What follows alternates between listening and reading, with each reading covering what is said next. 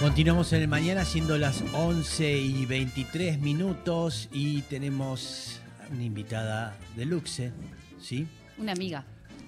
Bueno, pero le sacó un poco de Es fuerza. para ver si, si- si es Es amiga verdad. es como que... que- No, no, no, es mi amiga no. por admiración. Una enemiga, ¿eh? vamos va, a presentarla así, una enemiga que va a ser una di- difícil entrevista, eh, seguramente Mano a estaremos- mano. Mano a ma- un mano a mano, un mano a mano. Es terrible esa frase, ¿no es horrible? Ay, esta noche mano a mano con. Tamara Tenenbaum. Sí, sí, sí. Es muy fea. Y sí, ¿no? Es medio como de pulseada, ¿no? ¿De dónde Sí. vendrá el mano a mano? Sí. Debe ¿Eh? ser. Debe ser Sí. de ahí, ¿no? ¿Eh? O De- una pelea como sin armas, solo con las manos. Claro, ahí va, a, a puños, Sí. ¿eh? que vale todo. ¿eh? Acá va a terminar mal. Después de esta entrevista va a terminar mal, gente se va a ir llorando, ambulancias. Sí, sí, sí. ¿eh? Estoy haciendo todo lo posible para vender y que la gente se enganche con, con esta entrevista porque creo que no va a funcionar. nada. Bien, este, Tamara es una joven escritora, me encanta cómo escribe. Este, leí solamente este libro. eh, todas nuestras maldiciones se cumplieron, maravillosas, de su vida. Siempre cuenta sus cuestiones personales. Ella tu- tuvo una vida muy difícil, intensa. Perdió a su padre en el atentado a la AMIA. Eh, a partir de ahí creo que debe haber disparado toda esta cuestión, esta que te dediques a esto, una forma de expresarte, de, de escribir. Puede ser, yo no era una adolescente que escribía así como... mm, O sea, sí tenía diarios, a veces escribía cosas, pero no, viste que hay gente que te dice yo desde chiquito. Yo como que no, aparte no... O sea, yo leía mucho, Sí. pero como Bueno, que no es poco. Sí, es un montón. no, ve- no, no venía de una, una familia donde uno conocía a muchos artistas, ¿viste? Entonces no se me ocurría que la gente que escribía libros era gente como, como yo. Siempre lo- uno los libros los ve y cuando bueno, en mi infancia vos veías los libros y eran de Borges, eran de gente muy importante, ¿no? No, Claro. no pensabas que era una ocupación que uno podía tener. Yo por lo menos no lo pensaba. Entonces tampoco nunca me lo tomaba así en serio, pero yo leía mucho. ¿Y qué fue lo que te, te iniciaste? ¿Qué fue? ¿Empezaste a escribir? ¿Alguien te leyó? Este, ¿Fuiste a una editorial? Eh, No, yo primero empecé, o sea, siendo periodista de alguna manera, escribiendo en medios, que es Sí. algo que todavía hago, pero cada tanto. Y, mm, bueno, tengo una columna de domingos, que solo hago todos los domingos, pero, mm, Sí. digamos, empecé con eso porque mm, fue bastante curioso en realidad. Yo estudié filosofía Hmm. y, mm, y cuando me estaba por recibir, eh, me quedaban como dos años que... mm, que tenía como que rendir finales y escribir la tesis. Como que ya no tenía mucho que cursar, pero tenía como bastantes cosas que resolver para Mm. recibirme. Y, mm, y entonces como que me pasaba que como ya no tenía que ir físicamente a la facultad, era muy difícil el tema de, bueno, igual sentarse a estudiar, lo que sea. Entonces se me ocurrió algo que inventé, que era medio absurdo, que era que me hice un blog sí. en donde el que lo que hacía, pero era un blog que- en el que lo que yo contaba no era mi tesis, sino que como que contaba todos los bares a los que iba, básicamente, ¿no? Y, y contaba que me habían parecido. Y, y bueno, era como una manera de ponerle una rutina a mi vida. Yo decía, bueno, una vez cada 15 días tengo que escribir sobre un bar.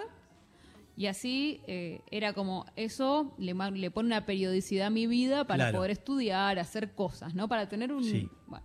Y lo que me pasó fue que mm, me empezaron a escribir de, de revistas y cosas así para que escribiera sobre bares y restaurantes, que es lo Ah. que empecé a hacer. Entonces yo durante varios años escribí sobre eso, como Ajá. periodismo de gastronomía. Sí. Y, mm, y después como que en algún momento, ya no me acuerdo ni cuándo, empecé a escribir sobre otras cosas Sí. y empecé a escribir columnas y ensayos y cosas así. Y a partir de ahí empecé a escribir también literatura. Pero Mm. fue como a partir de eso. O sea, lo, lo primero que escribí fue, si pienso como en, en cómo empecé a sentirme Sí. una persona que escribía, era eso, periodismo de ¿Y siempre a- gastronomía. autodidacta en, en todo?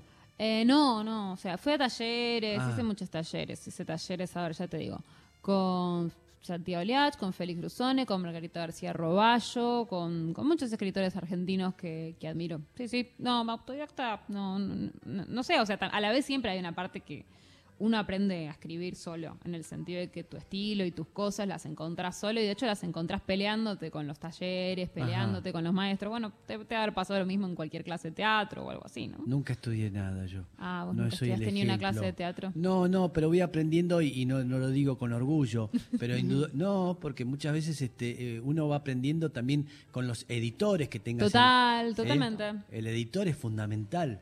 Sí. Fundamental, te está diciendo por dónde estás yendo, si está bien. si Total. te- eh, tenés un buenos editores también. Sí, he tenido, he tenido buenos editores y, Y también yo creo que como yo me formé mucho en internet, Sí. eh, me Claro. parece que también hay una escuela que viene de leer y de que incluso la gente que te lee te comente. O sea, obviamente muchas veces es odio vacío o, o ay, qué lindo lo que hiciste, muchas veces es eso, pero muchas veces igual uno aprende también de eso. Uno aprende incluso de las cosas que a la gente le enojan, uno aprende de las cosas que gustan. Mm. Eh, yo me crié bastante con esa conversación permanente que es internet, pienso. Y Mm. lo que escribo se crió bastante con eso también. Ahí está, bien, con la crítica este, verdadera de la gente que está leyendo. y te- Total. y que te no es tu amiga, no te conoce, no no te te, no te conoce. debe nada. Y, y- y- y no tienen nada de piedad tampoco. Nada. No. ¿Eh? Eso es lo que hacen las redes sociales, el anonimato, en agarrar y decirle lo que quiere al otro, y, y vos lo tomás y entraste en ese, en ese Re. lenguaje y, este, y te sirvió para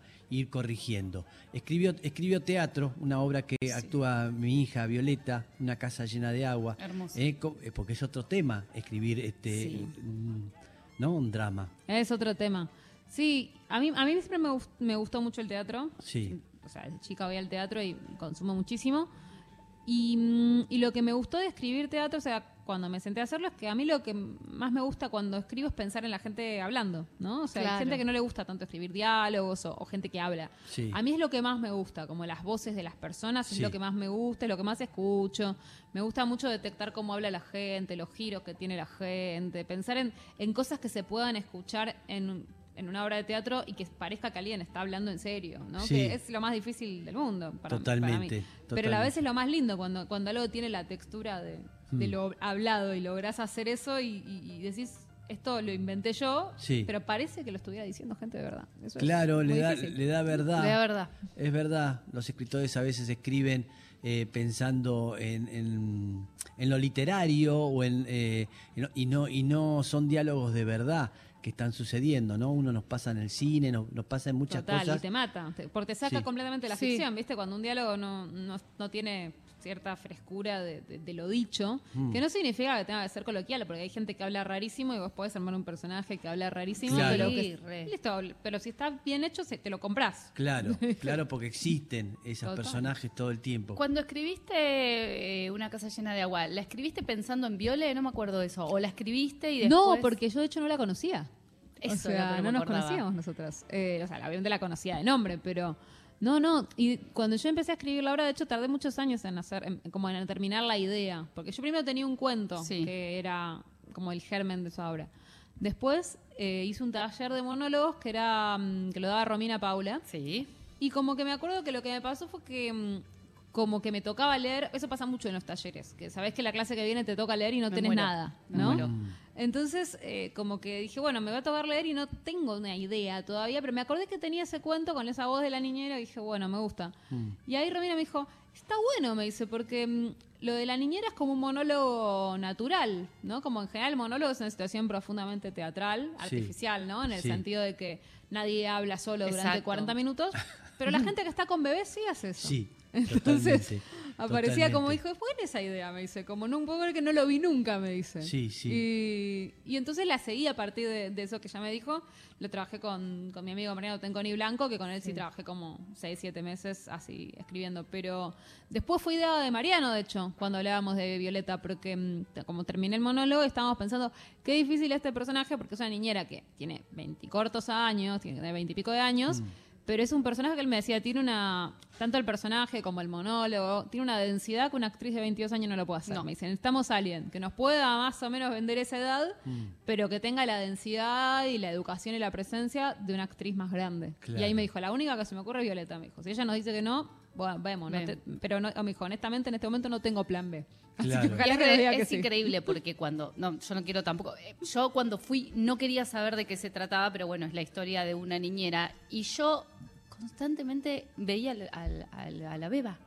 O sea, Total, eso total. es lo loco. O sea, Sí. yo veía a la beba, me imaginaba al, al marido, al, al papá de la nena, o sea, Sí. me lo imaginaba, o sea, que se logre eso del de, el- el lugar de Sí. cómo está escrito y cómo está actuado, es maravilloso. Sí, Es- Yo- es más, yo tenía la fantasía, y sabiendo que era, era, un, era ella sola, eh, que en algún momento iba a aparecer. Claro, como que tenés la esperanza, sí, ¿no? Sí, totalmente. A la vez es imposible hacer teatro con un bebé. No, no se me ocurre nada más Sí. imposible que hacer teatro con un bebé bebé. No, pero además mismo pensaba que iba a aparecer el, el- el padre, exacto, que iba... todo- Claro, como que estás esperando Sí, que esperando aparezca la gente. que abran la puerta y la encuentren a ella hablando y Sí, diciendo sí. eso y todo eso. Siempre me imaginaba, claro, todo ese mundo. Eso Pero porque está logrado. Ah, bien. Porque está muy logrado. O sea, toda la parte del vestido Sí. es increíble para Bueno, mí. ahí también fue, creo que la, la confianza de, o sea, por un lado, creo que eso fue mucho trabajo de Violeta y Andrea Garrote, la directora, Recontra. ¿no? Sí. Como que hubo ahí una confianza de decir, o sea, que, que obviamente a todos nos daba miedo, como el, es, es el, el teatro siempre te da miedo en ese sentido, para mí que es que le pide mucho al espectador, le pide al espectador que se cree un montón de cosas, ¿no? Mm. Total. Como una convención re distinta de la del Sí. cine.